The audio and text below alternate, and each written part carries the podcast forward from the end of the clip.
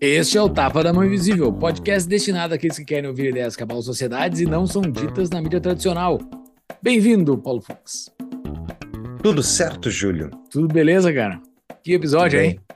Que episódio, uma aula de macroeconomia, de investimentos. Olha, Bruno demonstrou que sabe demais, mas eu já sabia porque eu sigo ele no Instagram, então fica a dica.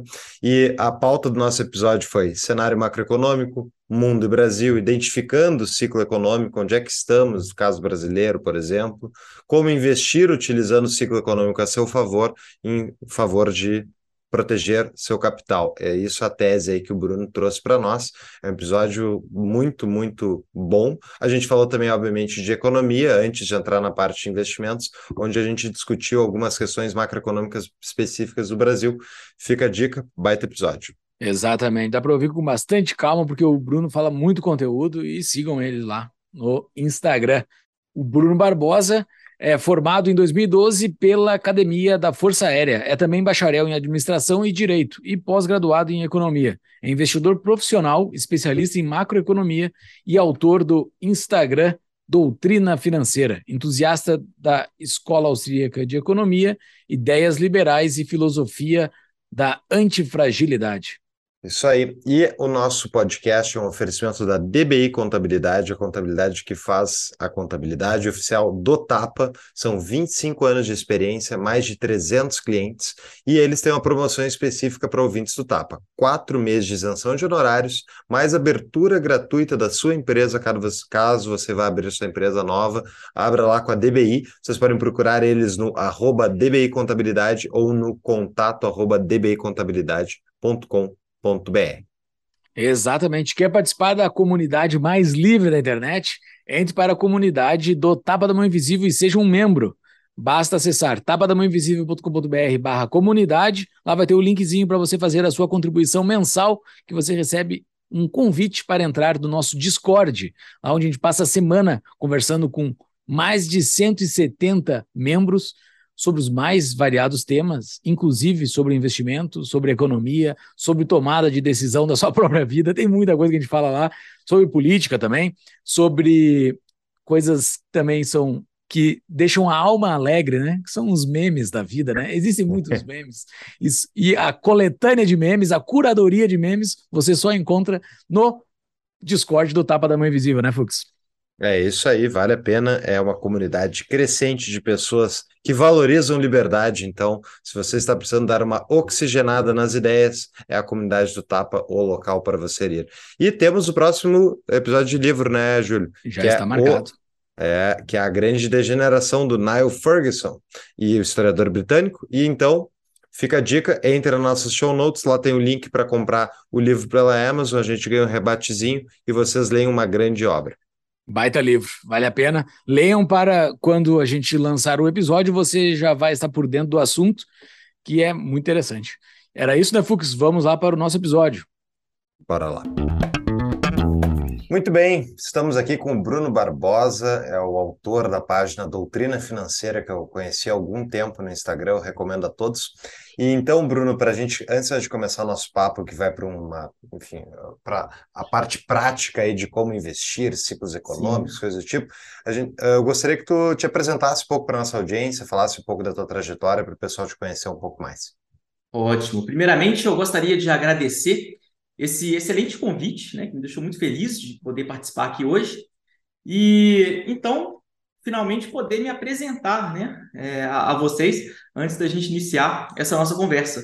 Então, eu sou Bruno Barbosa, como já foi apresentado, né? Eu sou formado pela Academia da Força Aérea em 2012 e também sou bacharel em Administração e Direito, tá? É, tenho pós-graduação em Economia e hoje, é, na condição de investidor profissional, eu tenho a minha página no Instagram, né, Doutrina Financeira, como já foi dito, e é, me, me intitulo né, especialista em macroeconomia porque essa é uma verdadeira paixão que eu tenho. Então, é uma coisa que eu gosto muito e que eu descobri né, ao longo do, desse meu tempo aí de investimento. Eu comecei a investir em 2007, né, depois de boas pancadas, a gente aprende é, o que, que a gente tem que fazer, o que, que a gente não tem que fazer. Então, nesse contexto, eu vi que macroeconomia ela, nos ajuda sobremaneira quando a gente fala aí da nossa tese de investimentos, como a gente se comporta aí é, no contexto do mercado. Então, desde então, eu venho é, compartilhando né, o meu conhecimento né, na página do, do Instagram. E aí é, eu espero poder hoje aqui nessa nossa conversa poder contribuir também aí com a sua audiência nesse sentido. Muito bem. E por que, que é importante macroeconomia, Bruno? É muito importante é, quando a gente entende é, a questão dos princípios. Tudo a gente tem por base são princípios e fundamentos. Isso parece meio vago, mas quando a gente entende que a economia como um todo, ela é como se fosse um organismo vivo, ou seja, né, ele tem, ela tem infinitas variáveis é, interagindo entre si, cujo resultado é esse que a gente vê no nosso dia a dia. Então, quando a gente entende que tudo é um verdadeiro organismo vivo e que o nosso investimento, a nossa vida cotidiana, ela é resultado do comportamento desse organismo, a gente passa a entender o quê? A importância de compreender o que, que leva esse organismo a agir como ele age, né? a se comportar como ele, ele se comporta. Então, eu costumo dizer que quando a gente investe a favor do ciclo, a gente está simplesmente remando a favor da correnteza. E, da mesma maneira, o contrário também é verdadeiro. Né? Se eu estou contra a correnteza, é tudo muito mais difícil é muito mais complicado e eu posso encontrar ruína. Então é tudo sobre colocar as chances ao meu favor. É tudo sobre estabelecer uma simetria de risco, né? Que eu imagino que essa sua qualificada audiência deve, deve saber muito bem o que significa isso. Aqueles que eventualmente não saibam, eu explico que é basicamente a gente é, se colocar numa posição onde eu tenho muito a ganhar e pouco a perder. Então, tudo na vida é assim. Então, aquele papo que eu estou dizendo lá no início de a gente considerar a economia o organismo vivo, é, também entra nesse, nesse enfoque que a gente tem de simplesmente colocar a chance a, a nosso favor. A gente simplesmente não pode prever se a gente vai estar vivo amanhã ou semana que vem. Mas a gente pode o quê? Colocar as chances a nosso favor. É, evitar nos expor ao risco de ruína. Então, quando a gente faz aquela brincadeira, por exemplo, né, da, da roleta russa, se eu chego para alguém e digo, olha, é, eu tenho uma brincadeira aqui que você tem 84% de chance de êxito, tá? E Ganhando, você vai aí receber um prêmio de um milhão de reais, ou um milhão de dólares, né, que é muito melhor. E você perdendo, a sua chance é de 16%. Né? Você não fala ali né, exatamente qual é o payoff.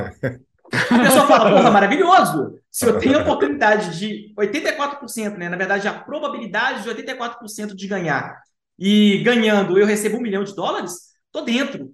Só que quando, na verdade, a, gente entende que os 16% significam a ruína, né? Que é ter um projétil alojado no seu crânio. Então isso não é nada confortável, né? Esse payoff é totalmente é, desvantajoso. Então, quando a gente é, percebe que o resultado daquele risco, né, o impacto daquele risco é inaceitável, a gente simplesmente não vai é, é, concordar com esse risco, não vai se expor a esse risco. Então, muito mais importa do que a probabilidade de materialização do risco é o quê? O impacto que ele causa. Então, ainda que fosse 1% a chance de materialização, eu não aceitaria esse risco. Então, dentro desse contexto, né, é, por que, que eu estou comparando né, isso com, com o ciclo econômico? Significa basicamente a gente colocar as chances ao nosso favor. Então, quando eu passo a interpretar adequadamente as variáveis macroeconômicas e como que cada classe de ativos se comporta diante é, da materialização dessas variáveis, eu passo o quê? A me expor com as chances ao meu favor. Boa, boa. Excelente introdução. Projétil alojado no crânio, eu adorei. Exatamente. É, eu, tenho outras metáforas que. É, eu gosto muito, muito de usar metáfora para a gente contextualizar. Mas... Bateu as botas. O cara, desse. O cara que não está dedicado a analisar o mercado e a macroeconomia, a gente já falou muito aqui no nosso mais de 200 episódios, teve vários que a gente já falou sobre macroeconomia especificamente que é um tema que é muito que nos chama muito também, eu e, eu e o Paulo. Uh, mas é um mar de informações, né? O, é, o, macroeconomia, tu ter essa, esse, essa visão do cenário como um todo, né? Tu falaste a palavra organismo, se eu não me engano, né? Desse organismo, o jeito que ele está se comportando, uh, ele traz muitos sinais. É, é muita informação, Sim. é muita coisa, né? O cara que é leigo, que está ali tocando o seu dia a dia, o cara que é um médico, que é, ele não está, ele tá focado em outras coisas, não está focado nisso, né? Nesse mar de informações, assim, o que que tu olha? Olha o PIB, porque eu vejo na notícia que eu, o pobre não come PIB, então eu não dou bola para PIB. Então, o, o, o, o que que eu vejo nisso tudo? O cara que está ali, que não é o especialista, aonde que ele vai? Excelente pergunta, tá? Essa pergunta é muito pertinente porque justamente quando a gente fala de um organismo vivo, como que o médico ele avalia um paciente? Ele primeiramente é, ele vai querer entender o histórico né, daquele paciente e no segundo momento ele vai ali é, aferir pressão, temperatura e tudo mais. Então, nesse contexto. E no final, e no final receita de pirona e deu, e vai embora.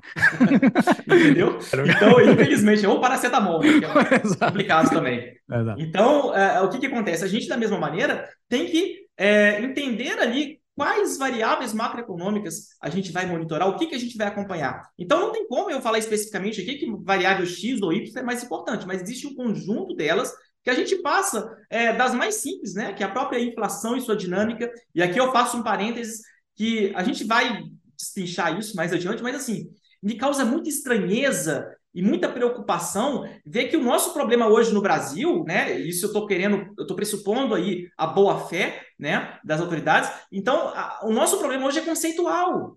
É conceitual. Então, muita gente entende inflação como aumento generalizado dos preços. Quando, na realidade, a inflação nada mais é o quê? Que é o aumento ali descontrolado da oferta monetária, né? Em maneira ali, em velocidade superior ao aumento da produtividade. O aumento dos preços é a consequência da inflação, é um sintoma da inflação. Então, infelizmente, quando a gente não consegue diagnosticar corretamente o, o problema, né? O seu combate fica prejudicado. Se a gente não consegue identificar exatamente qual é a causa da inflação, na hora de combatê-la, a gente fica preocupado. Então, eu vou falar mais adiante, assim, as notícias absurdas que a gente está tendo sobre aí, é, é, a possibilidade de aumentar a, a, meta de inflação, entre outras, que estão, assim, causando preocupações que não deveriam é, ser objeto aí é, é, de preocupação nesse momento, né? Enfim, então, é, respondendo de forma objetiva a sua pergunta, primeiro a gente vem para as variáveis macroeconômicas mais conhecidas, inflação, juros, e aí eu volto àquela questão dos princípios. A gente tem que entender exatamente o que, que significam essas variáveis e qual o impacto que elas causam, né? Não só no ciclo econômico propriamente dito, como em cada classe de ativo. Então a gente está falando de é, a inflação, como eu disse, juros, a gente está falando de PIB, né, a, a, as suas proxies também, né, IBCBR, por exemplo, aqui no caso do Brasil, a gente tem que falar também aí, quando a gente está tratando de PIB, por exemplo, dos Estados Unidos, a gente tem que decompor esse PIB, qual tipo de atividade que está compondo, por exemplo, agora a gente teve é, um suposto, né, crescimento do PIB lá que, que, superou as expectativas, só que quando a gente vai decompor, a gente vê que, na verdade, é ali mais decorrente de gastos do governo de exportações do que atividade de consumo e investimento propriamente dito. Né? Então, isso aí meio que mascara o PIB, enfim. Né? Mas antes de passar para essa parte mais avançada, a gente sim é, monitora indicadores de produtividade, indicadores de emprego, né? Então tudo está interligado na, na realidade. E quando a gente tem esse overview aí dessas variáveis macroeconômicas com os indicadores é, o próprio PMI, né? Agora, esses é, indicadores que, que, que nos é? mostram. O que, que é o PMI, para quem não conhece? Então, é, é basicamente, né, traduzindo ali, indicadores de gerente de compras. Então, é, significa basicamente ali o, rastreamento que a gente faz da produtividade de um país. Então, ele vai indicar a expansão econômica, né, quando, abaixo, quando acima de 50, ou até mesmo a contração econômica. Claro que ele não pode ser analisado de maneira isolada, mas em conjunto com esses outros indicadores, por exemplo, a gente tem o famoso LEI, né, que é o Leading Economic Index. Então, é o da Conference Board, que é um indicador que ele reúne ali mais de oito indicadores, se eu não me engano, dentro dele, que vai rastrear também a atividade econômica de maneira a entender, olha, a gente está numa expansão ou a gente está numa retração, né? E não por acaso, nesse momento, ele indica já a possibilidade de recessão.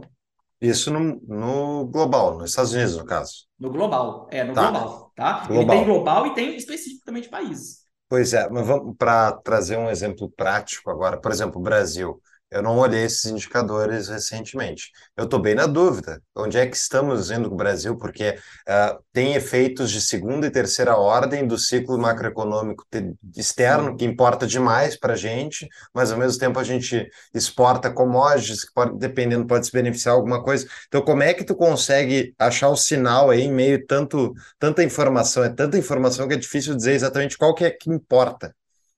Exatamente. A gente tem muito ruído, infelizmente, né? Principalmente quando a gente trata da mídia tradicional aí, que despeja ruído, de maneira que até pouco tempo atrás a preocupação do brasileiro médio era se ia ter ou não confisco da poupança, né? Quando na verdade seria um risco irrisório, justamente por conta né, da medida provisória lá, se eu não me engano, número 32, né? Lá cujo artigo 62 ela fala que não é possível, é vedado, né, via medida provisória, arresto, sequestro de bens, enfim. A gente vai discutir depois dos riscos especificamente.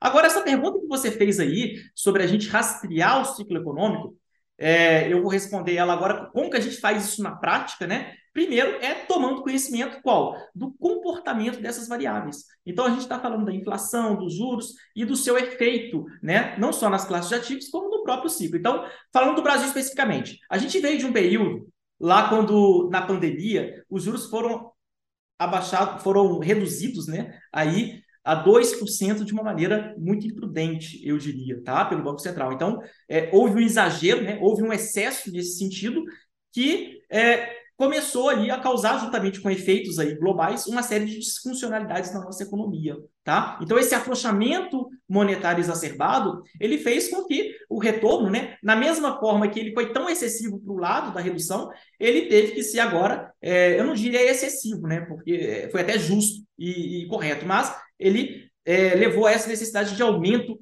brusco. Só que quando a gente aumenta os juros, é natural que haja aí a contração da atividade econômica, né? até por conta do aumento dos juros reais e, e tudo mais. Então, nesse contexto, o que a gente observa aqui no Brasil? Tá? A gente teve, então, esse aumento da inflação, que ele foi um aumento por conta do estímulo na parte da demanda. Então, infelizmente, a gente não teve ali um aumento da produtividade, muito pelo contrário a nossa produtividade ela se encontra estagnada. Então a gente está numa situação hoje que o nosso PIB potencial, né, ou seja, a capacidade da nossa economia é, produzir, ele está estagnado aí praticamente nos últimos 10 anos. Ao passo que quando a, o PIB efetivo vai subindo, né, e vai diminuindo, portanto, ali o hiato do produto, a gente vai numa situação inevitável de inflação.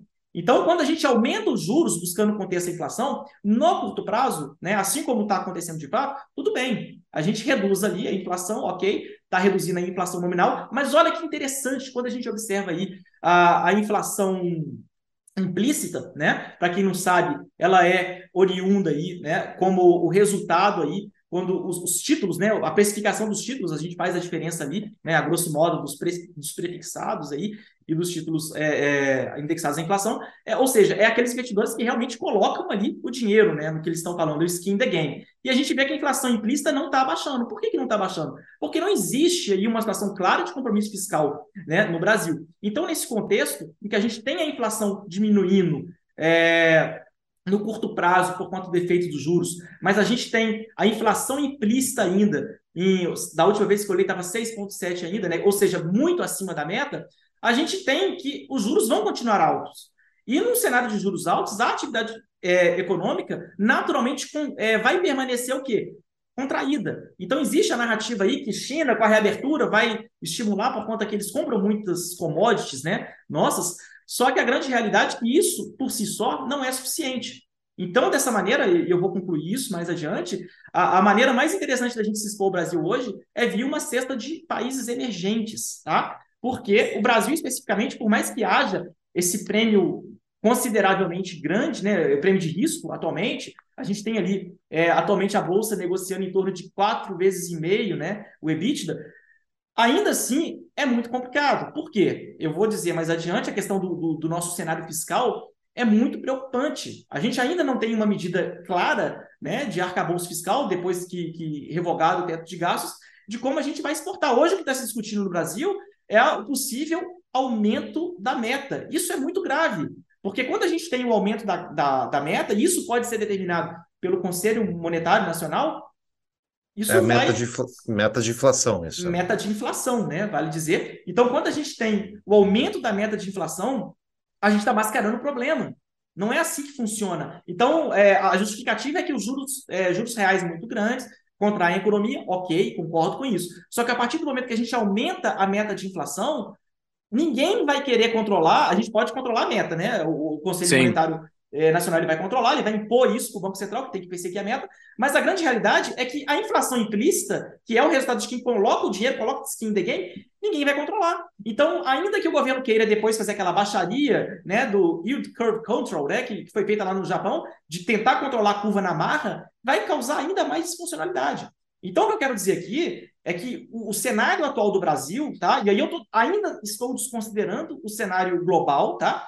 É, é, que a gente precisa ter um aumento de produtividade. Enquanto não houver aumento de produtividade e, e o fiscal estiver focado em gastos, né, e não o, o, a diminuição ali é, justamente das, das despesas, infelizmente a gente tem aí um cenário inflacionário e, consequente, queda na produção, que leva aí a mais é, é baixas, né, ou permanência em preços baixos com prêmio alto.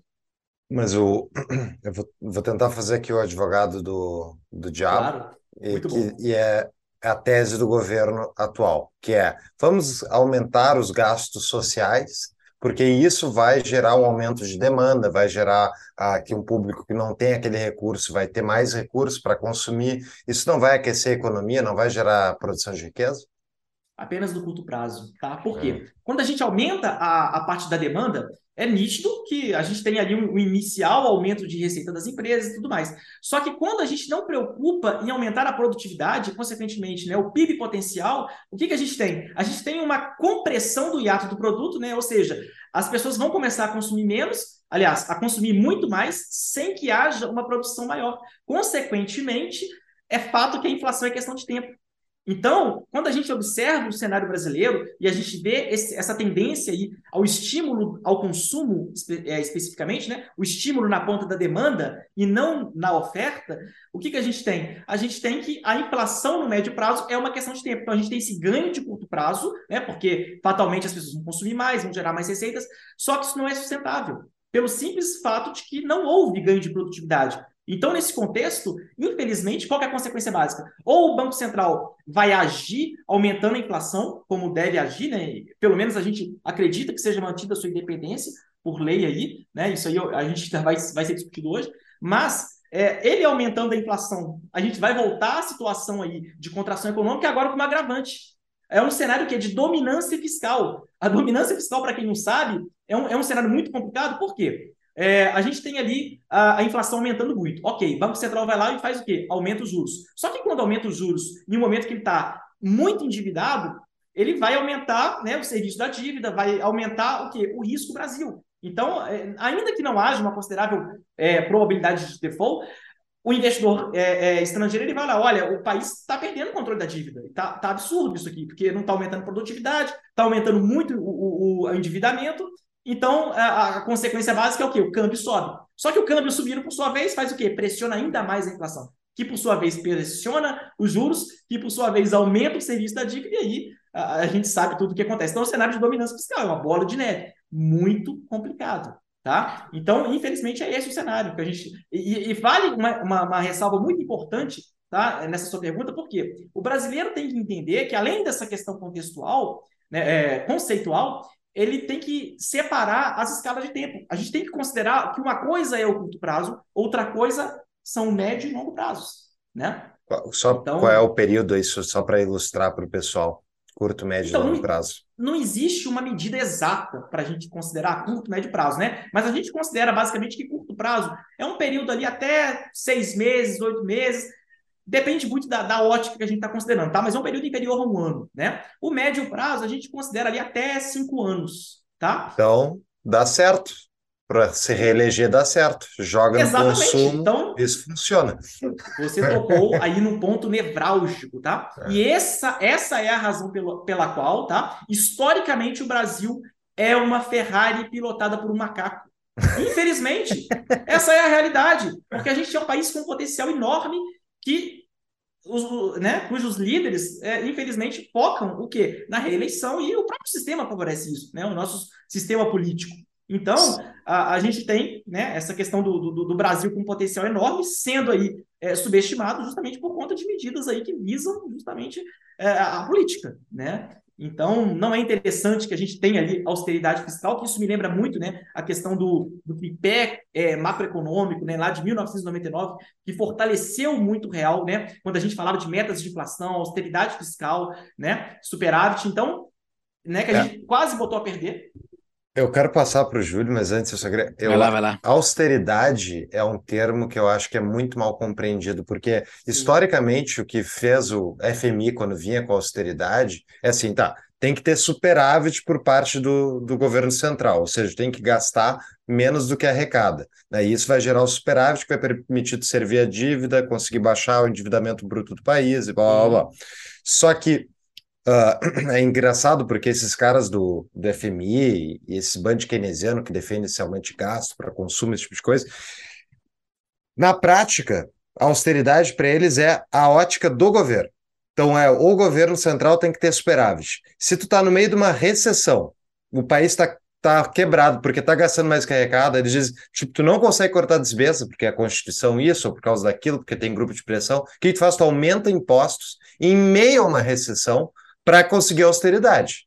E daí tu tá tirando mais recursos da economia privada produtiva para dar para o Estado, porque daí o Estado não conseguiu gastar um pouquinho menos. E é, é uma lógica perversa, porque tu empobrece a sociedade em nome da austeridade, em vez do corte de despesa que vai permitir justamente que a, a iniciativa privada permaneça com mais recursos e logo seja mais produtiva.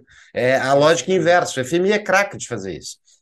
Exatamente, tá? Tocou num ponto nevrálgico aí, porque infelizmente é isso que a gente vê. E a gente vê ainda uh, uma situação muito pior, que é a questão do imposto inflacionário, tá? Então, quando a gente fala em aumentar a meta de inflação, infelizmente o que a gente está dizendo na prática é o quê? A gente vai passar a ser mais displicente com a inflação, justamente visando o quê? Ah, não, veja bem, inflação é, é benéfica. Ah, eu já ouvi o absurdo, né? O absurdo de, de pessoas dizendo que a, a, inflação é benéfica, porque quer dizer que o país está crescendo. Então, ele leva muito a sério aquela definição né, da curva de Phillips, que ela diz lá, né, que quando a gente tem a, a inflação crescente, quer dizer que o emprego está aumentando, né, no curto prazo. E o contrário também. Quando, na verdade, se você estiver num cenário estagflacionário, que é a nossa realidade global, né, que basicamente significa o quê? O, a inflação está aumentando, mas a produtividade caindo, né? o desemprego aumentando. Então, é, quebra-se essa correlação. Então, quando a gente tem esse cenário estagflacionário, é muito cruel para a população, porque ela vê o seu dinheiro perdendo o poder de compra, né? Ao passo que uh, o devedor é muito bom. Então, para o governo que, que deve, né? É muito bom quando a gente tem a inflação aumentando. Por outro lado, para o poupador, isso é muito destrutivo. Né? É muito destrutivo porque a gente simplesmente vê o nosso poder de compra sendo corroído, ao passo que o governo passa a ficar numa situação muito mais confortável. O próprio ajuste da, da tabela do imposto de renda é um exemplo disso. Então, aumenta-se ali a arrecadação em termos nominais, ao passo que deixa-se simplesmente de corrigir a tabela. Então, o imposto inflacionário ele é muito complicado. Então, parte do ajuste fiscal que está sendo aí é pretendido, ele é via imposto inflacionário. Isso é muito triste, isso é muito cruel com a população, né? Então, assim, seria o pior cenário hoje essa questão de aumento uh, da meta de inflação. E isso ele pode, pode ser feito, inclusive, sem ainda que haja a perda da, da independência do Banco Central. Por quê? Porque é via Conselho Monetário né, Nacional. Então, ele o... que estipula a meta. Quem é que compõe o Conselho Monetário?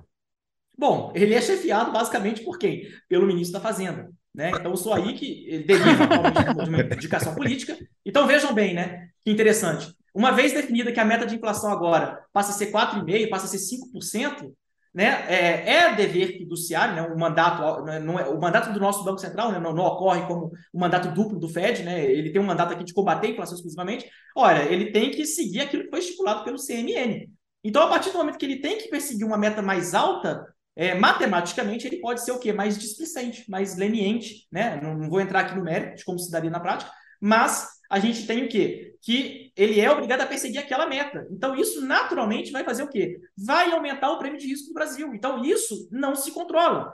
Por mais que queira até interferir né, no Yield Curve Control, né, controlar a curva longa né, via compra de títulos, o que eu acredito que a gente não, não deva chegar né, nesse extremo, né, embora não duvide, e é, é, muito complicado, porque a gente tem. É, o mercado ele não é bobo, né? Então não adianta simplesmente mudar a regra né, do jogo. Ah, olha só, a minha meta aqui é essa, então eu tenho que seguir. Não é assim que funciona. Então, infelizmente, a gente vê aí a possibilidade grande tá, do imposto inflacionário. E a gente tem derivadas né, a partir daí. Uma pausa para um rápido anúncio. Gosta de pagar de conta de luz? Não, né? Então aproveite enquanto o Estado não aumenta a cobrança de impostos sobre o setor e instale painéis solares na sua residência ou empresa. Com o produto elaborado pela Sunning Energia Solar, o investimento, uma vez financiado, é pago com a própria economia que ele gera. A Sunning Energia Solar tem seis anos de atuação neste mercado e centenas de indústrias e comércios no seu portfólio como L'Occitane, BRF e o de aço. A Sunny Energia Solar tem como objetivo trazer com segurança e qualidade o investimento mais rentável em energia solar para seus clientes. Saiba mais em tapadamãoinvisível.com.br barra solar. Voltamos ao nosso episódio. A super influenciadora financeira que falou que inflação é bom, né? Que atinge milhões de brasileiros, acabou de demitir metade da equipe, né? A que falou. Exatamente. Quem é falou isso? A Natália Arcuri, do Me Poupe. Ah, ela, tá, ela poupando ela, bastante, né? Tá, tá poupando tanto que teve que demitir metade da equipe agora em janeiro de 23. Ó, oh, coitada, que pena. Mas uh, tu não tá só com o advogado do diabo, eu vou encarnar o advogado Beuzebu agora aqui, tu tá com contra dois.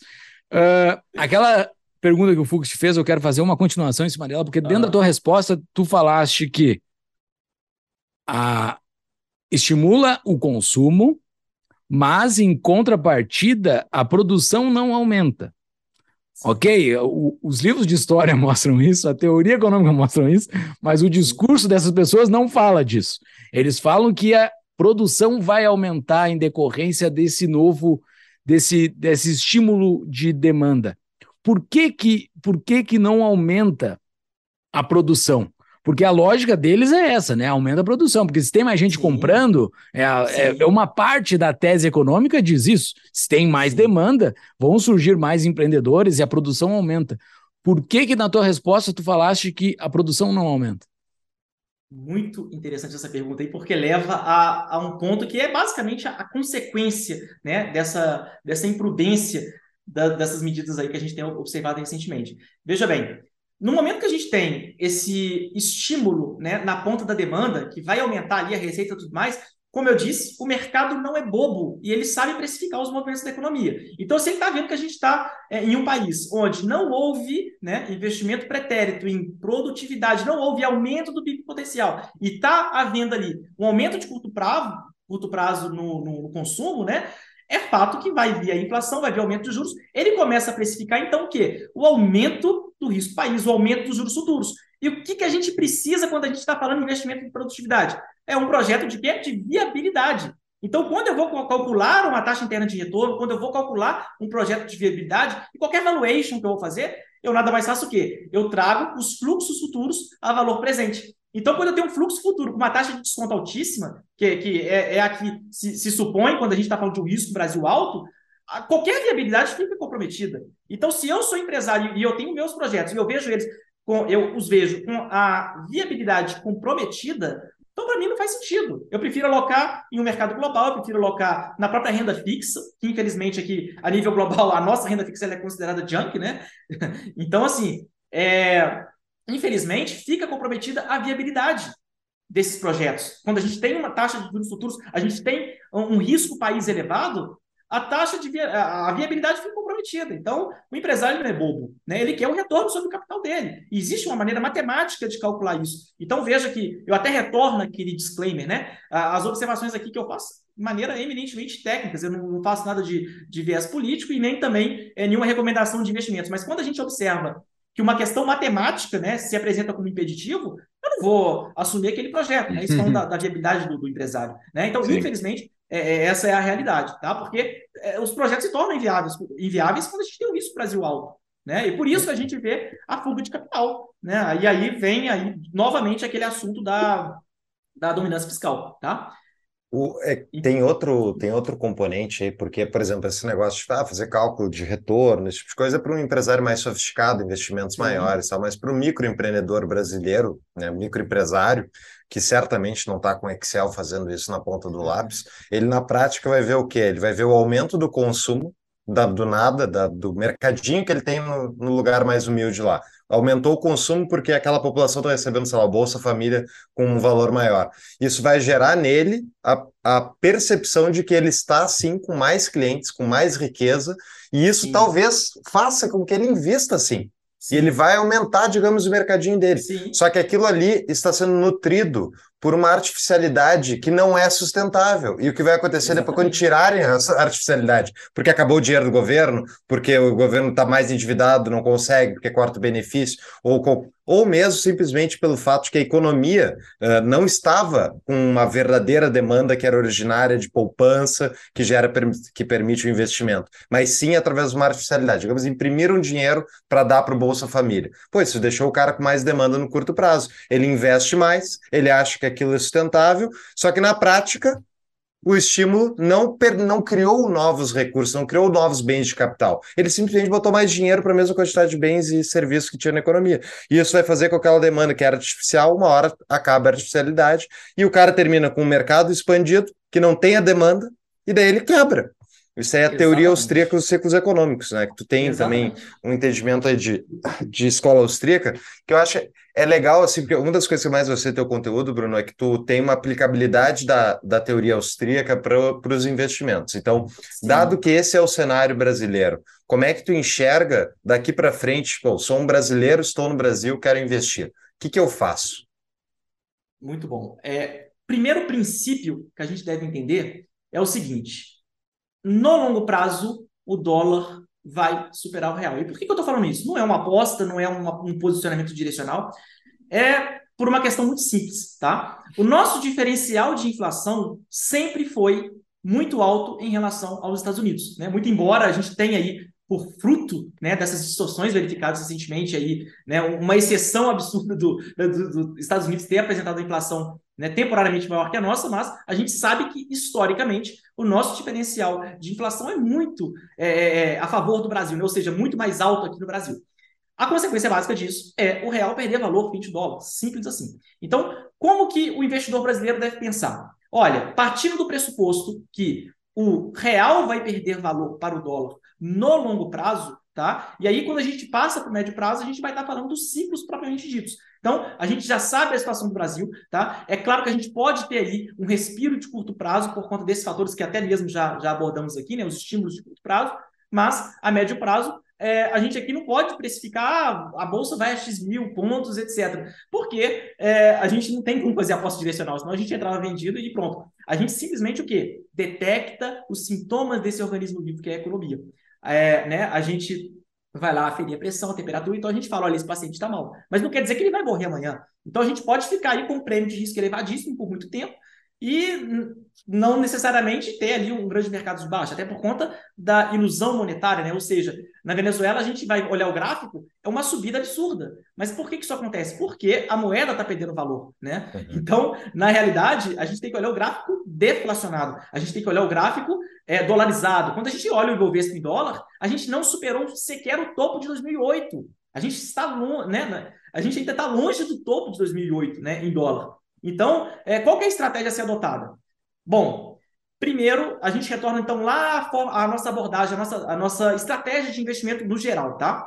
Porque vai seguir para qualquer investidor, não só brasileiro.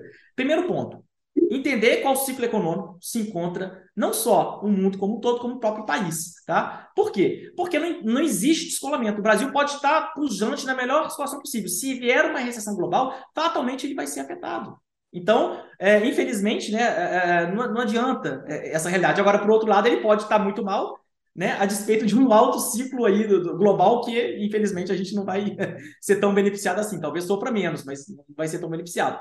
Então, uma vez que a gente identifica a fase do ciclo econômico que a gente se encontra, a gente passa o quê? A entender cada classe de ativo, como que ela se comporta naquela fase do ciclo econômico. Então, por exemplo, se a gente está no boom econômico, né, que a gente está a inflação aumentando por conta aí, né, do aumento da demanda, mas está sendo acompanhado pelo aumento da produtividade. Bom, teoricamente as ações vão subir, né? Enfim, a gente, a gente entende ali o comportamento de cada classe de ativo. Né? Na recessão, a gente entende ali a alta dos juros futuros vai impactar os ativos de renda variável, ações, é, fundos imobiliários, entre outros, enfim, tá? Ainda tem a tese de criptomoedas. Então, fato é que a gente entendendo o comportamento de cada classe de ativo, o que, que a gente vai fazer? Mais uma vez, colocar as chances a nosso favor. Então, eu vou me expor de maneira que uma porcentagem um pouco mais alta aqueles ativos que têm chances de é, se portarem né, melhor, terem, é, serem beneficiados daquele cenário, e uma porcentagem reduzida para aqueles que têm chance de se preocupar. E por que, que eu falo porcentagem reduzida? Não era melhor zerar? Não, por quê? A gente não pode fazer aposta direcional. Pode ser que a gente esteja certo, mas não esteja certo no momento correto. Então, por exemplo, quem gosta de pegar pesado com derivativo, eu não condeno, tudo mais, e, ou esperando né, um evento de cauda, um cisne negro, infelizmente, ele pode ter que carregar essa posição por tanto tempo que acaba virando um ônus ali que atrapalha muito o rendimento. Então, em vez da gente optar pelo ônus, de ficar carregando, é, né, fazendo a rolagem de derivativos, etc., o que, que a gente faz? Simplesmente adota uma posição menor. Porque se a nossa tese é, tiver errada nesse momento, a gente ainda assim consegue preservar nosso capital, tá? Então, o que, que tem que ser feito? Primeiro, então, conhecer o comportamento de cada, de cada classe de ativo. Em segundo lugar, entender a questão das geografias. A, a depender do momento do ciclo econômico, né? Quando a gente está falando de uma expansão, por exemplo, os emergentes, eu costumo brincar, né, que eles, eles se comportam como small cap. Quando tudo sobe muito, eles sobem mais ali, né, no boom. E quando tudo cai, eles caem muito mais, eles sofrem mais. Por quê? Porque eles são eminentemente dependentes de commodities. Então, tal como as commodities, eles acabam sendo cíclicos. E o que, que a gente está vivendo nesse momento? É, onde a gente tem a maioria dos indicadores, é, curva de juros né, invertida, esse indicador que eu falei do The Conference Board, tudo indicando recessão. Então, é, não é que a partir de agora vende tudo e fuja para as colinas. Não, mas a gente entende o quê? Muita gente fala, né? Ah, não, juros para cima, bolsa para baixo. E vice-versa. Então, o Fed vai pivotar, ou seja, vai, vai começar a diminuição de juros, bolsa vai para cima. Não necessariamente, tá? Por que, que eu falo isso? Porque se a gente tem né, a, o alívio, tá? Até mesmo na parte longa, tanto na parte curta da, da curva de juros, e a gente vai falar, não, agora, então, pelo valuation vai ficar forte. Não necessariamente. Por quê? Se a economia como um todo vai mal e as receitas diminuem, os resultados, consequentemente, diminuem, não tem como a empresa é, é, ficar se valorizando, expandindo múltiplos loucamente, né? É, que, sem ser, né, né, até mesmo empresas que nem são de, de, de, tecnologia, expandindo múltiplos loucamente e achando que vai ser isso aí sem fim. Então, o mercado não é bobo. Então, esse é um risco, tá? De a gente começar aí é, uma desvalorização, essa, essa, queda no mercado americano, que fatalmente vai acontecer o quê? Vai impactar é, o investidor brasileiro. Então, o que, que a gente tem que fazer? Tá? Primeiro, primeiro pressuposto, a exposição global. Tá? A gente tem um ETF, por exemplo, alguns ETFs de exposição global, onde a nossa exposição ela tende a sofrer menos, né, quando em caso de recessão, e muito embora também se beneficie menos no caso de, de boom da economia. Só que o cenário mais provável é qual? O da recessão. Então a gente se expõe de uma forma global, ou seja, não estamos fora do mercado de ação. Estamos expostos de uma maneira é, mais reduzida e mais conservadora via é, global, tá? É, renda fixa brasileira, eu prefiro nesse momento aí inflação curta, tá? A gente tem excelentes instrumentos, mas mesmo assim, uma posição muito reduzida, tá? Inflação curta, como também é, é pós-fixados, né? Mas o grosso da exposição mesmo seria global, seria também é, é na parte curta da curva de juros americana, tá? É, é bastante interessante nesse momento, e um pouco de criptomoeda também não faz mal. Tá, mas vamos então quebrar esses, esses vários tipos de investimentos aí, começando pelo Uh, tu estava falando das classes de ativos, né? Por exemplo, investimento curto, taxa de juros americana. O que, que isso é na prática?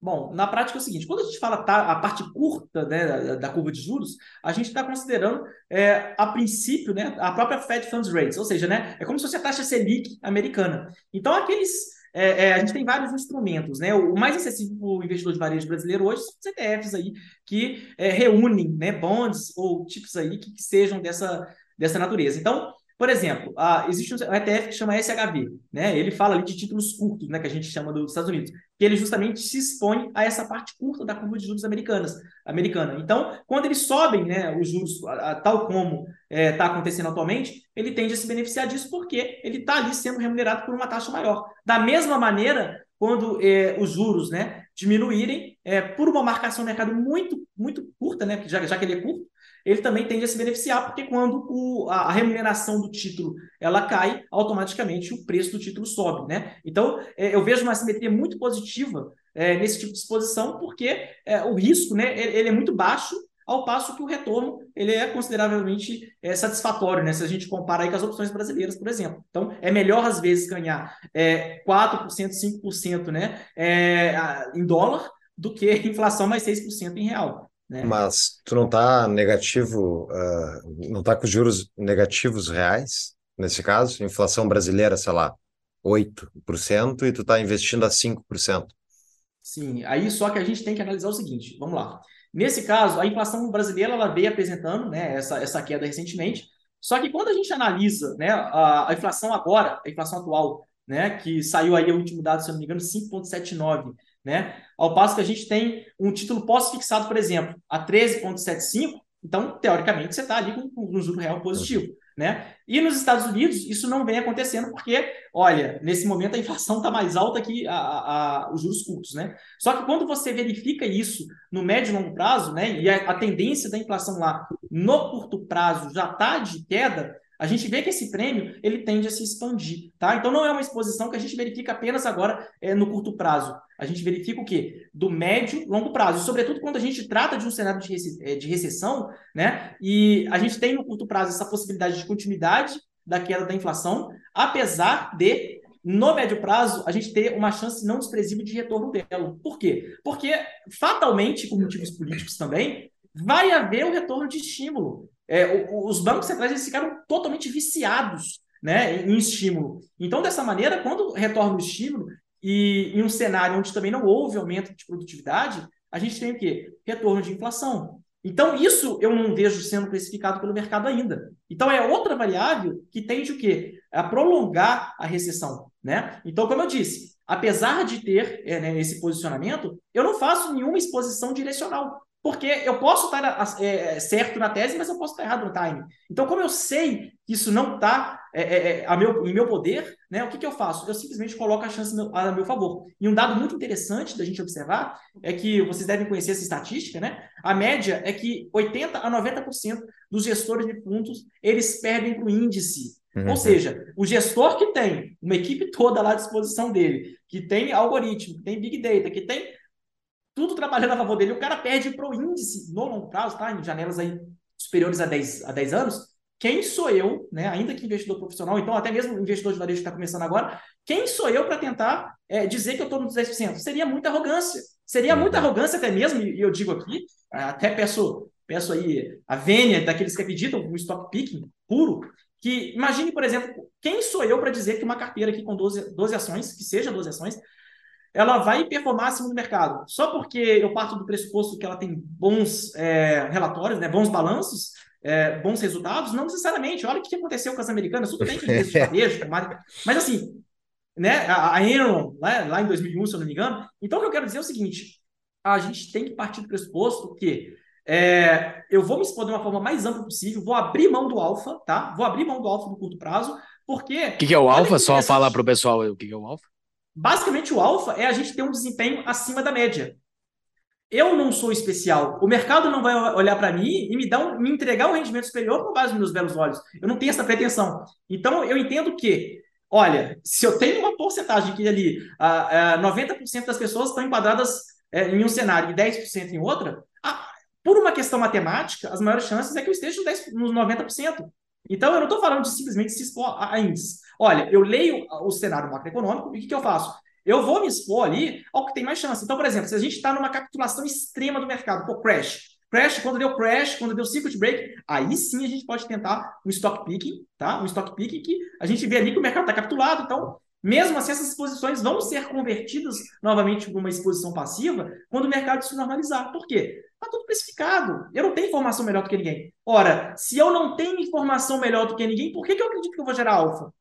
Por que, que eu acredito que as minhas escolhas vão ser melhor do que as dos gestores? E aí que deriva outra questão da nossa estratégia. Então, isso que eu falei de conhecer o ciclo, conhecer os ativos, a gente tem é, uma, uma segunda consequência que é o seguinte. Ora, se eu é, tenho conhecimento técnico, eu, eu, eu parto né, dessa parte aí principiológica do mercado, né, esse manual de instruções do mercado, mesmo admitindo que eu não posso prever o futuro, muito embora, quando eu digo né, se expor de acordo, não é fazer time, é fazer o seguinte: olha, a lei da gravidade, ela me diz o seguinte: se eu soltar um objeto, ele vai cair ao chão. Então eu não estou prevendo que isso vai acontecer, isso eu estou interpretando um fundamento, uma lei da gravidade. Da mesma maneira, são os fundamentos econômicos. Então, é, o que, que eu vou fazer, tá? Olha, em vez de escolher empresa específica, fazer essa aposta, eu tenho o cenário seguinte: no mercado acionário, em geral, qual que é o melhor cenário possível? É a empresa multiplicar por milhares por cento. Né? Então, 14 mil por cento, enfim, a empresa vai. O céu é o limite. O pior cenário possível para quem não está alavancado é o quê? É ir a zero. Então, se eu parto do pressuposto, por exemplo, uma exposição global, que eu tenho 9 mil empresas ali que eu estou posicionado via ETF, obviamente. E eu estou participando de uma simetria positiva. O melhor cenário me, me beneficia muito e o pior cenário não me, não me, me prejudica tanto. Então, é, a longo prazo, fatalmente eu vou sair vencedor. E aí, olha que interessante essa metáfora. A gente tem investidor A e investidor B, tá? O investidor A, ele é conservador. Ele é conservador, ele não corre grandes riscos, ele está aí numa exposição passiva tal. Investidor B, ele é o stock picker, ele é o sinistrão, é o, é o super gestor, etc., o gestor tuiteiro, que eu não preciso citar nomes aqui. E o que, que, ele vai fazer? Né? Pois é. O que, que ele vai fazer? Ele vai, já que nosso amigo aí citou, né, a influência que sugeriu o fundo imobiliário como reserva de emergência, agora eu falei aqui do, do gestor tuiteiro, cujo nome também eu não vou revelar. Então, é, o que, que acontece, tá? O investidor A, ele conseguiu, né, mesmo sem prever o mercado, mas por conta dessa abordagem mais conservadora, tá? Eu vou arredondar os números para a conta ficar fácil. Ele conseguiu se preservar de uma queda do mercado, aí vamos colocar aí de 50%, tá? Se, se preveniu ali, ficou no zero a zero, pô, parabéns. O investidor B, né, que é o sinistrão lá, tomou 50%. O que, que é o problema? Depois de grandes quedas, todo mundo sabe que o mercado fica vulnerável a altas, né? Em tese, né? Regra geral. Claro que tem exceções, mas em tese ele fica vulnerável a altas. Uma queda de 50%, ela exige um rendimento de 100%, né? uma rentabilidade de 100% para voltar no zero a zero. A gente não está nem falando aqui de, de, perda inflacionária, cambial, a gente está tá falando só de, de termos nominais. Ok. Agora veja que interessante. Se essa alta de 100%, né, ainda que ela não seja tão improvável, ela vai simplesmente fazer o investidor B mais agressivo ficar no zero a zero, a despeito da perda cambial, da perda inflacionária, o investidor A simplesmente estando exposto ao mercado e a essa alta que, que posterior, se ele tiver exposto a essa alta de 50%, aliás, de 100%, ele simplesmente dobrou o patrimônio dele. Então veja que se a gente passa, por exemplo, uma perda que a, que a gente verifica no Bitcoin né, de 80%, né, de tempos em tempos, uh, e esses investidores A e B, um vai ter multiplicado o patrimônio por cinco vezes, ao passo que o outro vai estar no zero a zero. Então veja que o mercado é uma questão de quê? De sobrevivência. Então o nosso foco não é simplesmente gerar alfa e multiplicar o capital no curto prazo. O nosso foco é sobreviver no curto prazo, porque automaticamente, estando expostos ao mercado da maneira correta, a gente vai multiplicar nosso capital. Então eu não fico aqui tentando, ah, eu vou agora me expor na parte longa porque eu vou fazer esse trade, porque não sei o quê, porque eu vi uh, uma, uma grega das opções. Da... Eu sei, é importante, ok. Mas eu, eu digo, olha, eu não sou melhor do que 90% dos gestores. Então, assim, é, quando eu assumo que eu não sou melhor, né, e eu, eu não vou falar assim, ah, vai que eu estou nos 10%. Não, eu digo, eu estou nos 90%, então, simplesmente, o fato de eu estar exposto ao mercado no longo prazo vai multiplicar meu capital, né? Com essa abordagem mais, é, é, é como que eu digo, né? mais conservadora. Tá? Então, basicamente é isso. É se expor de uma maneira global, entender que existe aí essa questão é, do componente cambial, né? Quando a gente está no ETF global, por exemplo, a gente tem os, as moedas subjacentes, né? Vamos supor um ETF global hoje, 60% do mercado ele tem a representatividade dos Estados Unidos. Se amanhã isso muda, um tipo de ETF desse ele vai ser rebalanceado de maneira que o, o país preponderante vai passar até aquela porcentagem. Então, quer dizer, eu não estou é, é, simplesmente querendo prever o futuro, falando agora eu vou socar Estados Unidos porque é aquele que no, né, no passado foi pujante. Não sei. Até agora foi isso. Ok. Então, assim, infelizmente o brasileiro ele tem alguns erros conceituais que levam a alguns riscos que eu gostaria de, de elencar aqui agora, que assim, é, vai, vai de volta naquilo que a gente começou falando, né? Que mais importante que a probabilidade de materialização do risco é justamente o quê? O impacto que ele causa. Então, a, o principal risco que eu vejo hoje para o investidor brasileiro, né, até complementando aí aquela inteligente pergunta do Paulo, que ele falou no sentido da né, como o brasileiro deve se expor. É, o risco hoje, é um dos né, mais relevantes que eu vejo hoje é o aumento de IOF, tá? Por que, que, eu, por que, que eu vejo isso como um risco severo, tá? É, primeiro que ele pode partir simplesmente de um decreto é, presidencial, né? Então, o aumento de alíquota do, do IOF, ele pode é, partir aí simplesmente de um decreto presidencial.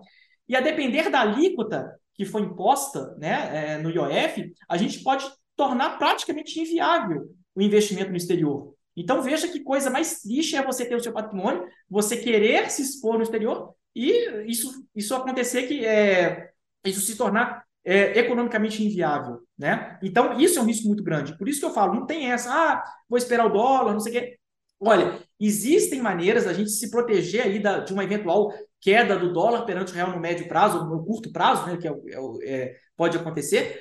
Existem maneiras de a gente se proteger isso via uma exposição com ativos denominados em dólares. O próprio EWZ, né, não, não recomendo, mas assim, eu estou citando como exemplo, Então, existem ativos brasileiros que são denominados em dólares. E eles têm esse componente cambial que vai aliviar numa eventual queda do dólar do curto prazo. Mas o importante é o quê? Ter o seu patrimônio em outra jurisdição. Porque quando a gente tem aqui no Brasil, a gente está sujeito ao quê? Risco regulatório. Esse é o maior risco do investimento brasileiro hoje, que é o risco regulatório. Então, primeiro que eu numero é o do IOF, tá? Porque ele não depende de aprovação de, de Congresso, de Senado, ele simplesmente pode derivar de um decreto presidencial e sob o pretexto de que, ah, veja bem, né? O dólar está subindo muito, é, os ricos estão tirando o dinheiro do país e o país está empobrecendo porque os ricos estão investindo nos Estados Unidos, então agora vamos taxar os ricos aumentando o IOF de quem investe no exterior. Então, caso isso venha acontecer, né? Não sei, pode ser que seja essa a narrativa utilizada, e vai lá. No dia seguinte, o seu IOF está valendo mais, está tá, tá com uma alíquota muito maior. Né? Muito bom. É, esse, só dar um aviso para todo mundo, a gente está gravando esse episódio aqui no dia 31 de janeiro. Vá que, quando, bom, vá que quando vá ao ar já tenha ocorrido alguma coisa aí, então, só para deixar bem claro, esse mês, para quem quem está nos ouvindo daqui a alguns anos, 2030 e tantos, a gente está vivendo o mês que durou 80 e tantos dias, eu acho que esse mês não Isso. termina nunca. Hoje é o último dia dele, está acabando esse mês. Então, finalmente está uh, acabando. Uma pausa para um rápido anúncio.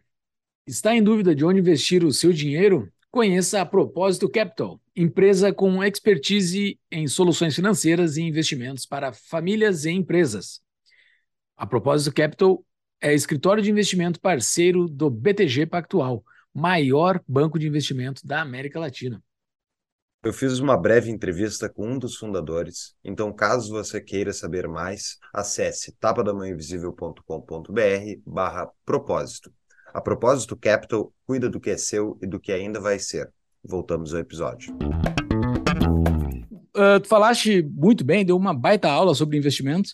Uh, e dentro e, e, dentro dela, lá no início, tu falaste sobre o, a cesta em países emergentes, né? A gente Sim. fala muito aqui de investimento no Brasil, investimentos nos Estados Unidos, que são os mais simples. Mas como é que se como é que se posiciona, como é que um brasileiro se posiciona em outros países emergentes e quais são esses países emergentes? Muito boa pergunta, tá? É, essa exposição, é, eu não sugiro que seja feita de maneira individual. Primeiro, por conta dos custos né? Primeiro, é, segundo, por conta da viabilidade é, de ter que despender tempo com análise, etc. Então, qual é a solução mais simples e elegante, eu, eu diria, para fazer isso? É via ETF. Então, a gente hoje tem ETFs que eles simplesmente reúnem cestas é, de países emergentes e que nos permitem ter esse tipo de exposição. Então, a gente tem ETF que é puramente né, de, de países emergentes, e a gente tem ETF ainda que são de países emergentes, ainda é, considerados é, em relação a fatores. Então, por exemplo, fator tamanho, fator é, valor né, do, do velho investing. Então, é, nessa cesta de países, a gente pode encontrar aí é, o próprio Brasil, né? A gente pode encontrar aí. É, às vezes tem, tem ETF que considera a Coreia do Sul como, como emergente, tem outros que não consideram. Tem, tem ETF também que tem a China, tem ETF que não tem. Então, assim, Existem vários tipos de ETF, tá? Que, que tem essas algumas divergências ali entre o que é e o que não é, é, emergente, de maneira que o investidor ele tem aí uma vasta gama é, de opções para se posicionar não apenas nos, é, é, na geografia propriamente dita, a gente chama isso de geografia, né? Que vale até dizer aqui que a gente separa em três geografias, tá? Basicamente. A primeira delas é o quê? é, Estados Unidos propriamente dito, justamente por conta da representatividade que ele tem no mercado acionário. Então, ele representa 60%, a gente tem ali uma exposição própria de Estados Unidos. A segunda é de desenvolvidos fora Estados Unidos. Então, a gente tira os Estados Unidos e é demais desenvolvidos, né? Eminentemente Europa, enfim. A gente tem essa exposição. E os é, emergentes, tá? E aí a gente tem Brasil, a gente tem é, China, é, África do Sul, enfim, vários países emergentes aí Tá? Rússia Nessa estava e não está mais? A Rússia pois é, tem ETF que tinha a Rússia, tem ETF que não tem, né? Só que olha que interessante, né? Até essa pergunta é muito pertinente por causa disso. Olha, olha só, nessa exposição aí, como ela é tão ampla, né? E, e, e diversificada, nesse momento que a gente teve aquele impacto considerável na Rússia, né? Com tanta sanção e tal, olha que interessante. O que, aconteceu com os emergentes? Alguns deles, no curto prazo, subiram por quê? Porque as commodities subiram muito, né? Isso favorece os emergentes. Então, o impacto negativo da Rússia, né, devido a essa, essa diversificação, foi até neutralizado. Então, é, essa é a magia né, da diversificação geográfica. E quando a gente combina, então, diversificação geográfica, tá? Com exposição de acordo com ciclos, como eu disse, sem viés direcional, mas simplesmente colocando as chances a nosso favor. E ainda com uma pitadinha de fatores, né? Porque até abro um parênteses aqui, que não é o tema da live, mas é porque para o nosso ouvinte aí leigo, é, existem os fatores que basicamente significam o seguinte: é, existem características específicas é, das ações que já existem estudos acadêmicos, existem estudos aí com amplo respaldo estatístico que comprovam que eles tendem, tendem a performar acima da média. Ora, mais uma vez eu estou fazendo o quê? Colocando a chance a meu favor. Em vez de escolher, não, eu vou comprar aqui Magalu, né? A nova Magalu, porque vai bombar. Não, eu estou me expondo a um fator que é empiricamente, é estatisticamente, né, academicamente comprovado que performa acima da média, mas isso o quê? No âmbito de várias ações. Né? Então eu não estou assumindo que eu vou, sou, vou ser o novo Warren Buffett, que, por exemplo, e se o Warren Buffett é, fosse venezuelano? E se ele fosse argentino, né? Infelizmente não teria aí é, o mesmo sucesso. Então, é, se fosse brasileiro, ele teria feito concurso público. Isso é, isso é, isso é, é batata, isso é batata. Não, tem não teria disso, empreendido, ele não teria disso. empreendido. Não mesmo, né? Seria concurseiro, né? É, não, mas... não, é uma crítica específica. não, não, não é uma crítica específica, mas os concursos é sugam, sugam, os melhores cérebros do Brasil, isso é, isso é dado, isso não tem nem. Uh, só uma dúvida sobre ETF. Tu falaste então sobre a minha resposta era ETF. Para um brasileiro se posicionar em ETF, ele tem que ir pelo mercado americano. Ele não vai Sim. pelo mercado brasileiro, não vai por uma corretora brasileira. Ou vai numa corretora brasileira Olha, que acessa mercado americano eu acho que você está lendo a minha mente, porque você já emendou no próximo assunto que, é, que eu ia falar, tá. que é o nosso risco, que é, é uma extensão do risco regulatório, tá? Que a gente vai falar agora é do risco de restrição cambial, tá? Então existe uma brincadeirinha no Brasil aí que fica falando BDR para cá, BRDR para lá, e vem o politicamente correto, e vem essas influências aí que já foram citadas, e vem. O que, que é o grande problema, tá? Eu, eu me sinto no dever fiduciário aqui de fazer esse comentário aqui agora. Infelizmente, a barreira de entrada hoje para criar um. Fiduciário bom é aqui, né, Fiduciário é, bom. é isso aí. Né? pois é. Então, assim, infelizmente, a barreira de entrada é muito baixa hoje. Qualquer um cria um site de Instagram e sai reproduzindo aí o que ele lê na Infomoney, entre outros veículos aí. Nem sei se pode citar marcas aqui, peço desculpa. Pode falar, pode falar. Foi só um exemplo da, da grande mídia aí, sem nenhuma crítica específica. Então, é, hoje, o, o, o pessoal vai reproduzindo o que lê sem ter aí um, um, certo senso crítico e até mesmo essa base conceitual, né, que é tão importante. Então, por que, que eu estou dizendo isso, tá? É, infelizmente, quando a gente parte desse, dessa questão aí de falar, ah, BDR, não sei o quê, é investir no exterior, não é. Por que, que não é? É olha o que aconteceu na Argentina, tá? A gente teve lá a questão do, do, do descontrole cambial, tal, etc. Então, assim, é, futuramente, é, eu sei que hoje a gente tem a questão lá do câmbio flutuante, né, flutuante sujo, etc. Mas vamos supor que a gente sabe, né? Vamos supor não, a gente sabe que no Brasil até o passado é incerto. Então, se a lei prevê uma coisa hoje, Amanhã, não necessariamente essa coisa vai ser cumprida ou não necessariamente essa lei vai estar em vigor. Então, primeiro pressuposto é esse. Então, a partir daí, a gente tem o seguinte: imagina que a gente está numa crise absurda, enfim, a, a, a recessão global explodiu, etc., tudo deu errado, enfim. O que, que pode acontecer, tá?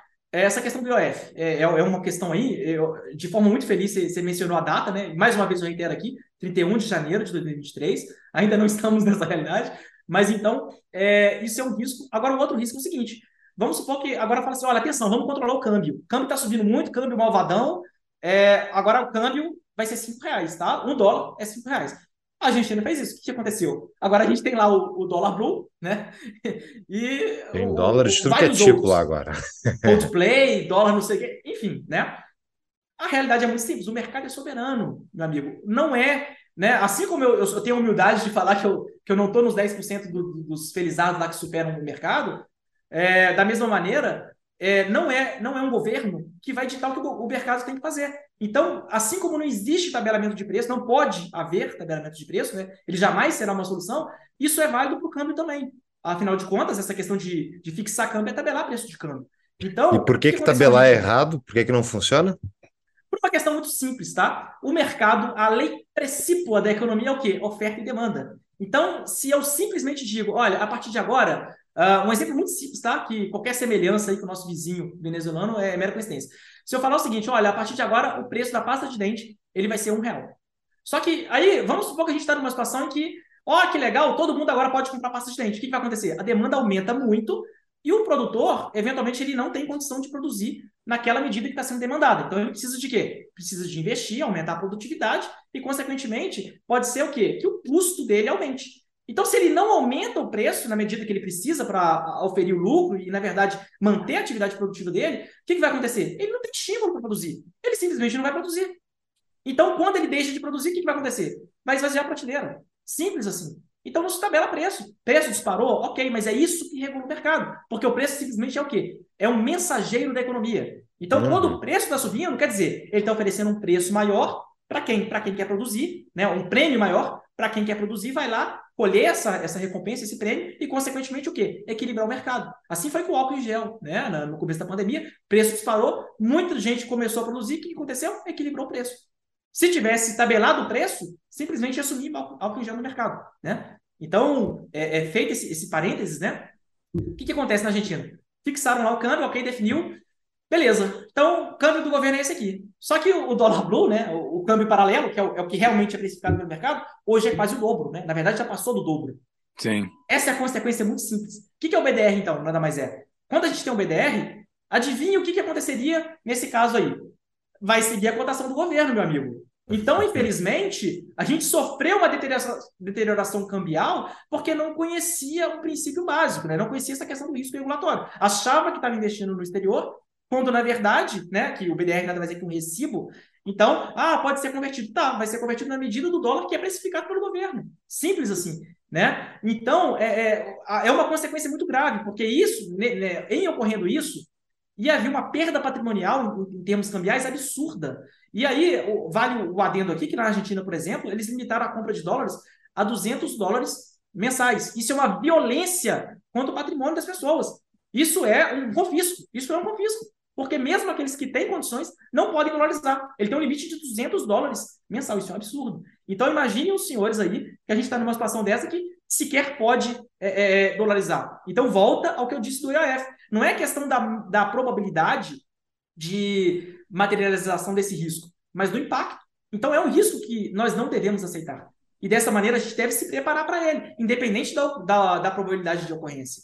Né? Então, respondendo aí, tá? A forma de se expor adequada, tá? É via corretora americana. Por quê? Para se proteger do risco regulatório. Então, é, como eu disse, não é recomendação, eu, eu evito ficar citando um nome é, específico de ativos, tá? Mas a gente tem ETFs aí do tipo IAMG, DGS, vários ETFs aí que nos, nos proporcionam essa exposição emergentes. Ou seja, pô, dólar caiu aí é, é, perante o real no curto prazo, teve um, eles vão ali é, aumentar seu número de dólares, então seu patrimônio está tranquilo, está tá, tá seguro, né? E um país aí de economia é, consolidada. Isso que eu nem estou falando de estruturas, né? Offshore, como a Trust, enfim, né? Então, assim, a fórmula correta de investir no exterior é manter o dinheiro fora do Brasil. Tá? Não é comprando BDR, até existe, tá? Até existe opções, mas não é essa. Simplesmente por quê? Por conta do risco regulatório que, infelizmente, ele é negligenciado no Brasil. Muito boa. É. Só mais uma coisa sobre ações brasileiras, assim, que, uh, que tu falaste lá em alguma resposta, que a Bolsa Brasileira está quatro vezes o EBITDA. Né? O, o que, que isso quer dizer? Isso é barato, isso é caro? O, o, por que essa sinalização? Porque eu acho que é, uma, é um bom sinal assim para quem quer Muito tomar bom. posição em Brasil. O que, que acontece? Sempre que a gente pensa né, no investimento, ah, obviamente o que nos, nos causa interesse de fazer esse investimento é o quê? É o que, que a gente ganha, qual o retorno que a gente tem. E existem várias formas da gente mensurar né, esse provável, esse possível retorno. Uma delas é quando a gente analisa é, os múltiplos, né? Que são algumas fração, fraçõezinhas, digamos assim, que a gente, é, a gente monta, que quando a gente fala, por exemplo, assim, é, a gente tem uma métrica aqui que está negociando X vezes o EBITDA, né? O que, que é EBITDA, né? Nada mais é que uma sigla, né? Que, que ela deriva lá de Earn Before Interest Tax Amortization. Então, é o lucro operacional, a, a, a, a, grosso modo, né? Que é o lucro antes do, dos impostos, depreciação, amortização. Então, é o lucro operacional, né? Quanto que aquela atividade ali, né, a despeito dos custos, quanto que retorna ali para o investidor? Então, eu tenho que comparar esse retorno com o quê? Com o que eu estou investindo. Então, eu, para mensurar minha rentabilidade, eu tenho que saber, né, diante daquilo que eu estou investindo, quanto que retorna para mim. Então, se isso tem é, é, é, essa fração, ela quanto menor for, mais interessante. Por quê? Porque se o, é, a gente tem lá, né, por exemplo, EV, que é o Enterprise Value, é, é, uma, é uma metáfora até que a gente está comparando quando a gente fala de um índice, né? Que seria o valor de uma empresa, a gente está falando do valor do índice. Então, se eu estou comparando o valor de uma empresa com o que ela gera de caixa, ora, se está no denominador um número que está né, tá crescendo, em tese, né, o, o, o resultado da fração está diminuindo, né, mantido constante o, o, o, numerador. Então, quer dizer, esse 4,5, né, ele, ele vem é, consideradamente a, a média histórica, ele vem aí abaixo da média, então é um número muito pequeno. Em, em tese, a bolsa está barata, ela está com prêmio de risco também muito alto, ou seja, o investidor que se expõe à bolsa brasileira está sendo recompensado. Esse é o motivo pelo qual, por exemplo, eu não zero a minha, minha posição em Brasil. Quem sou eu para dizer, diante todo esse cenário que já é conhecido, que aquele gestor que está nos 10%, que eu, verdade seja dito, vocês sabem muito bem disso, que na, na pandemia teve fundo grande sendo estopado em juros, em câmbio né, e em ações. Fundo grande, por, tudo bem que por força aí de, de estatuto, por força aí de, de considerar risco como volatilidade pregressa, enfim, não vou entrar no mérito, mas assim, quem sou eu para dizer que eu não estou nesse 10%? Então, em vez de tomar uma aposta direcional, olha, eu conheço a natureza desse ativo. Olha, eu vejo uh, um animal ali selvagem, eu sei que o comportamento dele vai ser esse. Por que, que eu vou lá brincar com ele de uma forma desprotegida? Eu vou lá provocar esse animal? Não, eu simplesmente vou agir é, é, partindo ali é, da regra, né, desse, desse, princípio fundamental, que é o comportamento de cada classe de ativo, que é o comportamento do ciclo. Então, eu não desconsidero minha posição no Brasil, óbvio, ela é reduzida. Por que ela é reduzida nesse momento? Porque simplesmente estou colocando a chance a meu favor. Mas pode ser que eu erre no time e ainda assim eu sou beneficiado. E aí eu volto naquela conversa e eu ser o investidor ah, Eu tenho rendimento medíocre, entre aspas, porque o medíocre né, ele tá, tem a ver com a média, só Sim. que a média está acima de 90% dos investidores.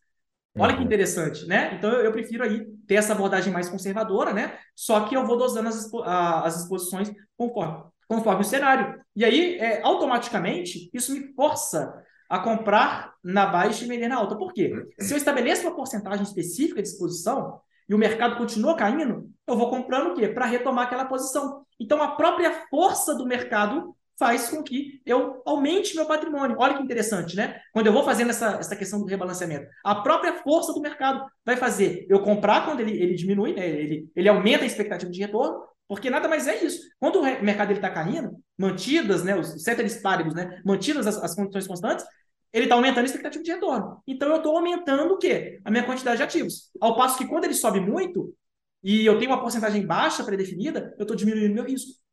Justamente porque ele está diminuindo a expectativa de retorno futuro. Então, veja que eu não tenho opinião. A pior característica do investidor é ter opinião. Ele não tem que ter opinião, ele não tem que achar nada. Ele tem que seguir o que, que ele está vendo. Olha, a temperatura da economia, né, desse organismo vivo, como é que está? Está com febre? Ah, como é que está ah, os sinais vitais? É, então, ele, olha, tá desse jeito. Pode ser Covid, pode ser isso, pode ser aquilo.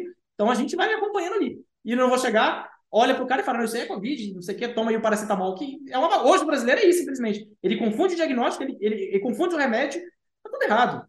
Tá tudo errado. A gente Mas... em reserva de emergência, crédito privado, usando fundo de investimento, usando crédito privado, é recomendado como reserva de emergência, que é o caso da, da, do Nubank lá, que fez. É, isso é um crime contra o investidor, isso é muito triste. É uhum. Mas essa, esse, esse investimento que tu está fazendo, tu está dividindo então as classes de ativos e distribuindo o percentual de alocação de acordo com elas, né? E a partir disso, então, conforme anda para um lado o mercado, subiu, digamos, determinada classe de ativo e ela aumentou a tua exposição naquilo em relação ao que tu tinha de percentual, tu vai vender aquela classe de ativo para compor de volta a. Mas isso é as próprias classes de ativo, elas permanecendo as mesmas. E eu vou dar um exemplo entrando Isso. aí na parte final, que é criptomoedas. Tu falou. É, até a gente até queria ver se tu tem opiniões sobre outras criptomoedas fora Bitcoin, porque eu sou Bitcoiner. A gente fala bastante de Bitcoin aqui no podcast. Uhum. E o Bitcoin é visto como classe ativo de risco por aqueles que, especialmente o mercado americano e tal. Eu não enxergo como risco, porque volatilidade para mim é diferente de risco, eu não queria te ouvir sobre isso, e eu enxergo como uma coisa mais segura que eu posso ter, porque o Bitcoin que eu tenho é mais seguro do que o investimento na americana ou qualquer outro negócio desse. Então a, a, questão é, uh, se o Bitcoin subir e acredito eu, vai subir no futuro, bastante. Tipo, eu não pretendo vender meus bitcoins para comprar ação brasileira, entendeu? Eu acho que não faz nenhum sentido. Até porque tem uma questão aí de investimento em algo que é finito e verdadeiramente escasso versus coisas que, né, se, se muita demanda, aumenta a produção. Uh, como é que tu enxerga essa, esse investimento específico com essa tua tese? Veja bem, no, no ciclo econômico totalmente pertinente e tanto que eu, eu digo assim, o Bitcoin ele é uma coisa tão incrível que assim eu não sou maximalista, eu não sou daquele tipo que, ah, vende tudo, coloca Bitcoin. Mas eu entendo que, assim, é, é uma classe de ativo fundamental para estar exposto, tá? Eu não vou aqui, né, é, agir daquele politicamente correto e ver, ah, veja bem, seu perfil de risco, você tem que ter, tem que ter não só por a questão do investimento, como a questão também fundamental. Toda essa questão que eu estou dizendo agora de filosofia de investimento, de, de princípios, né, ela também é verificada no Bitcoin, porque a gente está falando ali de uma coisa que o Estado não põe a mão. Isso é muito importante. Imagine você, por exemplo, daqui um, daqui um tempo, você tem aqui né, o seu podcast, etc., conteúdo riquíssimo, mas vai que você tem uma opinião ali que não está de acordo com é, o governo da situação e ele fala: olha só, a partir de agora é, sai uma ordem judicial aqui, né? Tem, um, tem uma coisa que chama Basta Injúria. Então, é. um clique. Um já clique citamos, já citamos aqui. Esse. É um careca e um clique. Entendeu? Vou entrar no mérito né, de pessoas específicas, mas assim, um clique pode simplesmente promover uma constrição dos seus bens de forma ampla e restrita. Tudo que tiver no seu CPF. Isso é um absurdo. Eventualmente, por conta de uma opinião que você tem, né? Então, assim, às vezes, sem, sem até mesmo. Vamos supor que você tem uma opinião ali, você disse aquilo. Essa medida pode ocorrer sem antes que você tenha conhecimento do processo. Tem sem que seu advogado é, possa oferecer para defesa contraditória, né? Enfim, direito constitucional. Mas então, eu quero dizer o seguinte: contra esse tipo de arbitrariedade do Estado, você tem o Bitcoin que não só, tá? Não só é, te protege dessa questão aí, que eu, existe um livro muito interessante, né? Que é o, o que o governo fez com o nosso dinheiro, né? Murray Rothbard. Então, assim, que é maravilhoso. É, é, um livro que tem uma base conceitual ali que se, se os governos fossem bem intencionados, né, de modo geral, e lessem esse livro, a gente teria praticamente aí a, a panaceia, porque só de dominar a, a questão da inflação, né, o que, que causa inflação e o que, que combate, acabou. Né? Mas então, o que eu quero dizer com isso? A gente está protegido de, de, moeda fiduciária, no sentido que ela tem aquela expansão absurda, né? impressão sem limites. Inclusive, outra coisa que eu deveria ter dito antes, estou lembrando aqui agora, que muito me causou espanto quando veio, eu não sei se os senhores conseguiram ler na, na época, o texto da, da PEC de transição, evocando lá a questão da, da teoria monetária moderna. Que, que, é um absurdo aquilo, que simplesmente diz que o Estado, né, a grosso modo, né, de maneira resumida, pode imprimir dinheiro à vontade, porque ele é uh, o detentor do poder de, de, de, imprimir moeda, e que isso aí ele vai ser o indutor da economia. Assim, uma, uma coisa que me causou tanto espanto que assim, parece os caras estão de brincadeira, isso aqui é fake, isso aqui é meme. E quando, na verdade, não sei se acreditam de fato nisso, né? Mas só o fato de ter utilizado um conceito tão equivocado é muito preocupante, né? Então, se a gente tem, de uma maneira bem simples, tá? Não vou entrar aqui em análise on-chain, né? olha só, de uma maneira muito simples, a gente tem um ativo que ele é escasso, tá? Que ele é negociado globalmente, que ele é, simplesmente não pode sofrer medidas de constrição, né? Obviamente, desde que você é, armazene ali na sua hard wallet, não deixe em exchange. Mas então, é, é uma verdadeira reserva de valor. Então, muita gente fala, ah, mas eu volatilidade, não sei o quê. A galera olha o curto prazo. Então, olha o histórico do Bitcoin e o desempenho sobre qualquer classe de ativo, né? Então, assim, é, primeiro ponto, tá? É a questão aí é, da não intervenção do Estado, né? Que a gente fala de tirar o Brasil do seu dinheiro, né? Não é nem tirar o dinheiro do, do Brasil, como já foi dito, é é você tirar o Brasil do seu dinheiro, tirar o Estado do seu dinheiro. Então, a partir do momento que a gente tem um problema muito grave aqui, né, isso já aconteceu na Argentina, já aconteceu na Venezuela, a cotação do Bitcoin explode. Por quê? Porque justamente ele não pode sofrer nenhum tipo de arbitrariedade, medida de constrição. Então, a parte fundamental é essa. A parte financeira, por óbvio, se a gente tem a moeda fiduciária, né, perdendo valor, sendo emitida, aumentando a base monetária absurdamente. Estados Unidos aí praticamente dobrou a base monetária depois da, da, da pandemia. Então, assim, a gente está falando nem só do real, né? Só que a diferença é que, obviamente, o dólar ele tem uma demanda global, né? A uhum. maioria esmagadora das dívidas são denominadas em dólares, motivo pelo qual a inflação dele tende a ser é, muito mais reduzida. Mas voltando à nossa situação aqui da criptomoeda, então, quer dizer, se eu tenho do lado a moeda fiduciária, é emitida sem limite, e pela lei da oferta e demandas, a gente tem muita moeda, muita oferta, naturalmente ela vai se desvalorizar. E a gente tem ali o Bitcoin, né, cujo número lá em 2140 né, vai ser 21 milhões, quer dizer, automaticamente ele é escasso. Isso é um princípio básico. Né? A gente vê por que, imóvel né, tende, né, não é uma regra, mas tende a se valorizar. Porque ele é escasso. Aquele imóvel ali, né, a despeito das ilusões do metaverso aí, ele, ele tem ali é, é, a escassez dele. Aquele imóvel naquela coordenada geográfica só existe ali. Então o dinheiro vai perdendo valor. Mas o imóvel, quer dizer, ainda que ele mantenha seu, seu valor real, digamos assim, né? Quer dizer o quê? Ele vai valer o quê? Mais dinheiros que perderam valor. Uhum. Então, por uma questão muito simples.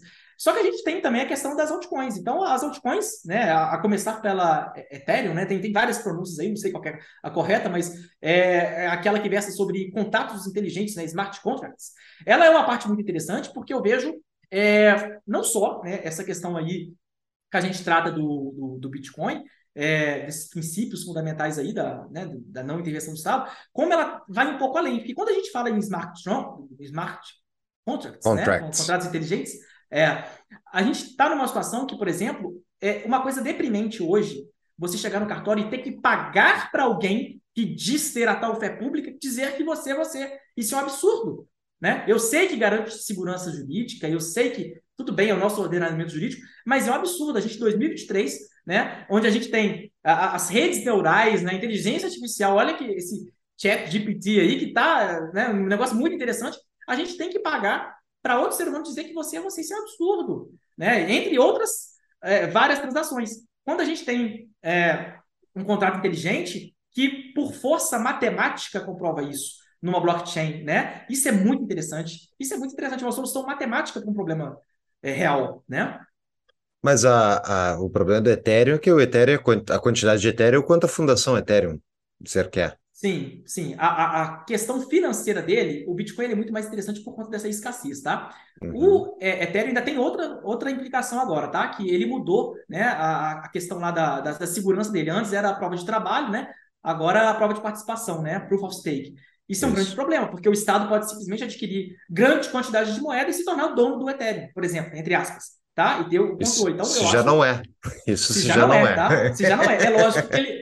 Muito interessante isso aí que você disse, porque se já não é, porque naturalmente ele não ia anunciar isso, né? Então, é, realmente, se já não é, tá? Então, em termos financeiros, não é grandes coisas, mas assim, em termos de utilidade, tá? Ele tem sim é, essa sua utilidade, muito embora também essa questão aí de contratos inteligentes também possa ser implementada no Bitcoin, né? E a gente tem várias outras é, é, criptomoedas que a gente está falando aí de Web 3.0, né? Quando o usuário da internet ele passa a ser protagonista daquilo, né? Ele, pa ele passa a participar dos lucros, né? Eu entendo que a sua, a sua é, avançada uma... audiência aí, ela, ela entenda, Oi? É muito, muita reticência com isso, Bruno, porque todas essas outras cripto, elas são, é, tipo, é, é aquele token do FTT lá, na, da, da FTX.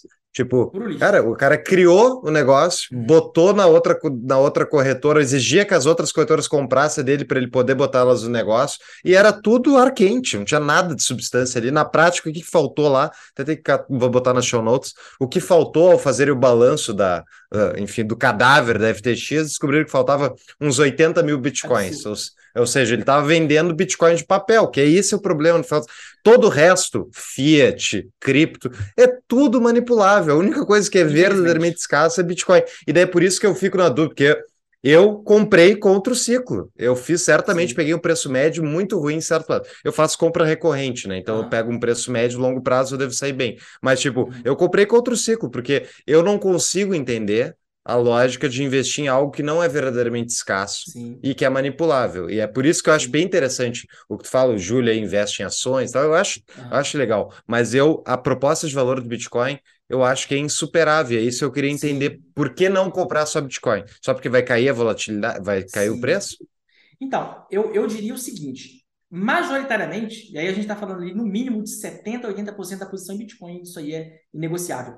Quando a gente fala de todas as utilidades e tudo mais que as, as altcoins elas podem ter, de um lado, realmente, elas podem ter essas utilidades aí, contratos inteligentes e tudo mais, é, só que de outro, isso que você falou também é bem verdadeiro. Por quê? Na maioria dos casos, a gente está falando não só de ativos que não são escassos, mas ativos que são centralizados. Isso é um problema muito grave, por quê? Porque ele está simplesmente te expondo a sanção estatal. Porque a partir do momento que você tem uma, uma empresa ali por trás disso, você pode sofrer qualquer tipo de constrição, qualquer tipo de, de, é, é, de medida ali, né, arbitrária, tá? Então, eu concordo muito nesse sentido, mas a única coisa que justifica a exposição eventualmente é pura e, é, é, meramente especulativa, tá? Por quê? Porque ele tende, né, ele tem algumas, infelizmente, na maioria dos casos, são narrativas, né, de geração de valor por conta da utilidade, tá? Mas no final do dia, tá, o que realmente garante para a gente todos eh, esses princípios aí é o próprio Bitcoin pela simples razão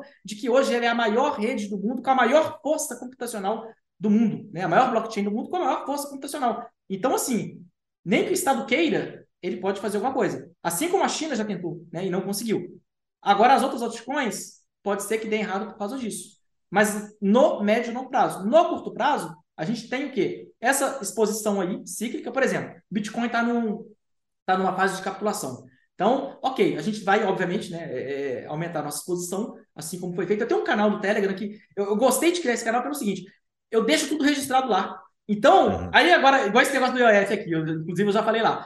Depois acontece, ah, agora não sei o quê, engenheiro de obra feita. Não, tá lá, tá registrado, porra. Então, uhum. assim, eu gosto de deixar essas expressões registradas, porque depois o, que a coisa acontece, não tem que fazer, né? Então, é, no ciclo, quando a gente tem um Bitcoin capitulado, é, a, a altcoin eu vejo como se fosse uma small cap. Não é aquela coisa que a gente vai fazer buy, and hold, mas a gente vai especular porque é o seguinte, a expectativa de retorno aumenta muito. Então, assim, ela tem, ela tende, né? Ela tende a ter um beta elevado, né? ou seja, o mercado sobe, elas sobem muito mais. E é, de maneira que a gente se beneficia financeiramente, tá? Mas para carregar para o longo prazo, realmente, esse aspecto aí que você, você abordou, ele é, é não tem ali uma, uma justificativa contrária para você, não, veja bem, porque o Bitcoin ele é a rede mais forte, é a blockchain, é a blockchain mais forte do mundo em termos é computacionais. É uma força e é, única que... é, é a única verdadeiramente escasso. As outras não é verdadeiramente são. escasso. Verdadeiramente escasso e descentralizado, tá? Exato. E descentralizado. Porque tem a questão lá que falam agora da, da, das DAO, né? Que é a, as organizações automatizadas descentralizadas. Vamos ver até que ponto, né? Porque a gente pode ter aí, ela é descentralizada, mas ela está sujeita aqui a conflitos de interesse. E quem, quer, quem, quem diz que você não pode manipular ou, ou pagar alguma vantagem financeira aí para aqueles que fazem a votação? E aí? E de direcionar a votação é para onde você quer, né? Então, realmente, a gente volta a, esse, a esse, essa questão do, do, Bitcoin. Então, por isso que não é por acaso, não é por acaso que o, o, Bitcoin ele tem o market cap que ele tem, e é a razão pela qual ele tem que ser uma exposição majoritária na nossa carteira, né? E quando a gente fala de altcoin, é meramente especulativo. Tudo bem. Boa. Uma pausa para um rápido anúncio. Você pensa em fazer uma poupança em Bitcoin ao longo dos próximos anos? Então conheça o projeto do Concierge Bitcoin. Esse projeto serve para apresentar os ciclos de mercado do ativo, explicar os incentivos econômicos que o sistema detém para continuar se valorizando no longo prazo, auxiliar em como comprar, armazenar e transferir de forma individual e segura, explicar como funciona a legislação brasileira em relação ao sistema.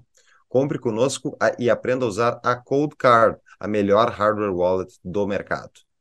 Acesse tapadamainvisível.com.br barra BTC para um desconto exclusivo para os ouvintes do Tapa e saiba mais. Voltamos para o episódio. Uh, excelente explicação. Nós temos os nossos patrões aqui, que são os membros da nossa comunidade, que pagam um pouquinho a mais para poder fazer perguntas para os nossos convidados. Nós temos uma pergunta aqui do Winston de Barba. Uh, é um assunto que a gente já falou aqui no decorrer do episódio, mas só para passar a régua aqui. Uh, devo tirar meu dinheiro do Brasil e colocar onde? Que país você apostaria e que tipo de ativo? Tu já respondeu, mas uh, caso queira dar mais uma especificada.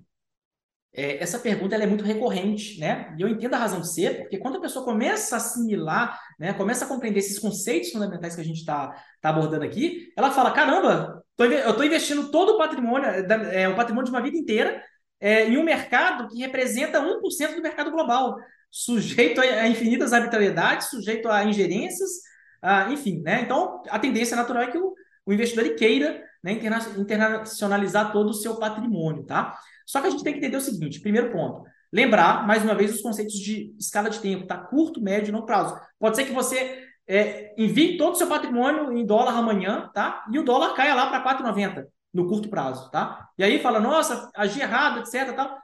Não, o que tem que ser feito é vai é, é, dolarizando né, é, gradualmente, ou na velocidade que se sentir confortável, né, é, a despeito desse efeito psicológico, mas tenha em mente que a sua exposição tem que ser global. Então, não, não, eu até não gosto de usar essa exposição, essa, essa é, palavra, né, apostar. Por quê? Porque a gente tem que simplesmente dizer, eu vou colocar a chance a meu favor e não vou apostar. Então, eu colocar a chance a meu favor é ter uma exposição 50% global, tá? E os outros 50% dividido entre as três geografias, né? Muito embora a gente vai ter aí uma sobreposição dos Estados Unidos, mas entre as três geografias e entre os fatores. Não esquecendo criptomoeda, né? O próprio cash em dólar, porque cash stress já se provou que é uma, uma frase equivocada, né? Então, quem sou eu para dizer que é equivocado? Mas assim, já se provou que o, o, caixa ele tem, que é a opcionalidade, né? Ele tem sua utilidade justamente em eventos que não podemos prever. Né? A gente tem um crash do mercado, quem não gostaria aí de ter é, é, um caixa, né? E hoje a gente tem a opção aí de investimentos muito seguros né, nos Estados Unidos aí, que, é, dada a alta dos juros lá, remuneram o caixa aí como se fosse o pós-fixado daqui. Então, faz sentido ter uma, uma certa medida de caixa. Então, enfim, né, resumindo, é uma exposição global, tá? Sem acertar time, mas entendendo a filosofia. Estar exposto globalmente com grande parte do seu patrimônio sob jurisdição americana ou qualquer outro país de é, é economia né, é, consolidada ali, confiável, evitando risco regulatório. Isso não significa ter 100% em dólar. Quando você tem ativos globais, você está exposto a várias moedas. Então é essa a intenção, não escolher um, um país específico. Que até mesmo aqueles que escolhem os Estados Unidos, que hoje são o preponderante, pode ser que lá na frente o cenário muda. Então, a gente não paga para ver, a gente simplesmente coloca a chance a nosso favor. Muito bom. Muito legal, Bruno. Uh, baita papo e, assim, muita, eu vou ouvir com calma esse episódio ali. Acho que tu deu um manual de como se posicionar, de como administrar risco. Bem legal mesmo. Uh, considerações finais e dica de livro. Eu já, já tenho anotado aqui, mas para nossa audiência está uh, situado. Com certeza. É, as considerações finais que eu faço, né, e, e, até fazendo um grande apanhado de tudo que a gente conversou aqui, é que a gente simplesmente, como tudo na vida, a gente tem que colocar a chance a nosso favor. Então, né, eu gosto muito das comparações. Quando a gente fala é, de ter uma vida saudável, por exemplo, ter hábitos saudáveis, não significa necessariamente que a gente vai viver até os 120 anos, mas significa que a gente está fazendo o que a gente pode, dentro das nossas possibilidades, para ter um resultado melhor. Assim é com o investimento. Então, como eu disse, né, a economia é um organismo vivo, que é dinâmico, está o tempo todo ali mudando, premissas mudam, é, regras mudam, é, leis mudam. Então, assim, o que, que a gente pode fazer? Simplesmente conhecer os princípios básicos, conhecer o comportamento do ciclo econômico, conhecer o comportamento de classe, de cada classe de ativo e ser mandatório. Isso aí que vai fazer a diferença, por exemplo, da gente não estar tá exposto no fundo, de, é, no fundo aí tido como reserva de emergência que tem crédito privado na composição. Então, se eu sei a natureza do ativo, eu sei que isso está errado. Entre outros vários exemplos. Usar fundo imobiliário como reserva de emergência, é, se expor grande parte do patrimônio em ações específicas, por melhores que sejam os seus balanços, tá? Então, se eu sei ali essas questões conceituais, isso aí é estudo, né? Isso aí é, é técnica, se eu sei as questões conceituais, tanto em termos macroeconômicos e suas variáveis, quanto em termos dos ativos, eu vou fazer uma exposição ampla, diversificada, né? buscando aí é, ser conservador nos meus investimentos e simplesmente o quê? Me preservar. A, a, filosofia de investimento é se preservar. O próprio Warren Buffett ele diz, né? A, a, primeira regra é não perca dinheiro, a segunda regra não, não perca dinheiro. Então, é, é, não, não, esqueça a primeira, né? Se eu não me engano. Uhum. Então, assim, é, é, basicamente sobre isso, tá? Preservação de capital. Essa tem que ser a mentalidade do investidor, esse tem que ser o objetivo do investidor. É claro que no longo prazo, né, todo mundo gostaria de enriquecer no curto prazo, é fato. Mas o que enriquece de fato no curto prazo é empreendedorismo. É aí é, né, alguma atividade que se desenvolva ali que gere um valor absurdo para o maior número de pessoas possíveis, né, no menor tempo possível. Então, é isso que enriquece no curto prazo. Agora, investimento é médio e longo prazo, desde que saiba jogar o jogo. No curto prazo é preservar o capital. Então, com a mentalidade correta e com a abordagem adequada, né, sobretudo no que diz respeito ali a, a esses fundamentos, não tem como dar errado. Então, a minha mensagem é basicamente isso: melhorar a base conceitual, é, não se achar melhor que os outros, não se achar é, melhor que o mercado e simplesmente ter a mentalidade de se preservar de se preservar, porque assim, naturalmente, você vai multiplicar o seu capital no médio e longo prazo. Os livros que eu indico, tá? E que vai ao encontro disso que eu tô, tô mencionando aqui, né? O primeiro deles é esse, né? É o que o governo fez com o nosso dinheiro, né? Do Huffbird, porque ele aponta esses aspectos conceituais, esses aspectos aí que é inflação, né? Qual é a real causa da inflação? Por que, que o Estado ele é tão deletério, né? É, é para o dinheiro, para o poder de compra, por conta de suas medidas, né? Que são em grande é, é, espectro aí inflacionárias. Então ele explica muito, muito bem essa base conceitual que o investidor tem que saber. E outro livro bem interessante também é Dominando o Ciclo de Mercado, né? Do Howard Marks. Então, é um livro muito interessante que eu acho que assim, todo investidor tem que ler, tá? Então é, é, é basicamente isso. E mais uma vez aqui eu agradeço, né? Esse bate-papo aí tão, tão interessante, né? É, essa nossa conversa e a oportunidade aí de estar levando a palavra aqui é, para os seus, seus ouvintes aí, sua qualificada audiência, sobre essas questões aí macroeconômicas, é, essas intervenções aí, infelizmente, muito deletérias do Estado, e o que pode estar por vir aqui no Brasil, né? Infelizmente, a gente não sabe aí a probabilidade é, é de materialização desses riscos, mas é o que eu disse, a gente age com base no impacto. sendo um impacto severo, a gente trata de tomar as medidas aí para não estarmos expostos ao risco de ruína. Então é basicamente isso. Legal. Uh, fala tuas redes aí para o pessoal saber como, onde é que te seguem. Bom, basicamente, é, eu tenho um Instagram, né? Doutrina Financeira, arroba Doutrina Financeira. É, o pessoal tá criando bastante fake, tá? Só existe esse, Doutrina Financeira. Não tem underline, não tem letra repetida, né? Arroba Doutrina Financeira. E eu tenho também esse canal no Telegram, ele vai estar tá lá no, no, no, link da bio, tá? Ele tem lá no link da bio e ele é onde eu faço esse diário. Ele tem um conteúdo muito robusto, né? Ele tem um conteúdo muito robusto lá, é, em termos de fundamento, em termos de, dessa análise macroeconômica.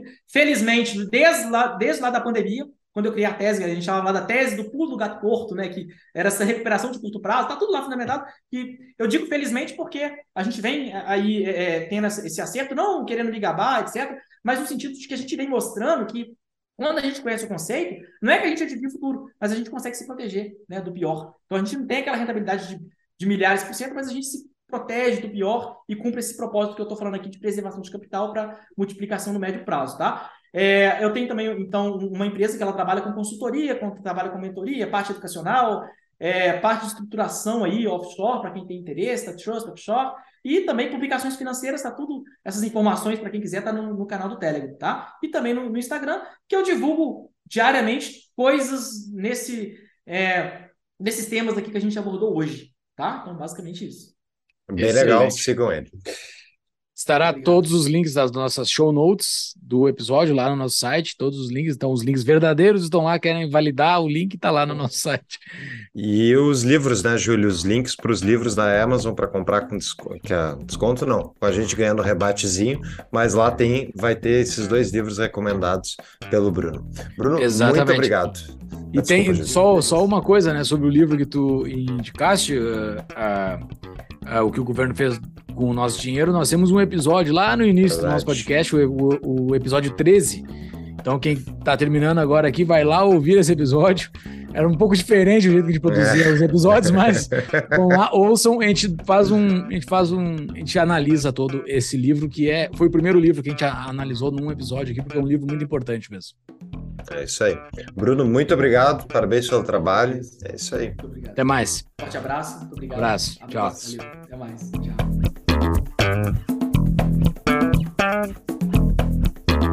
Tchau.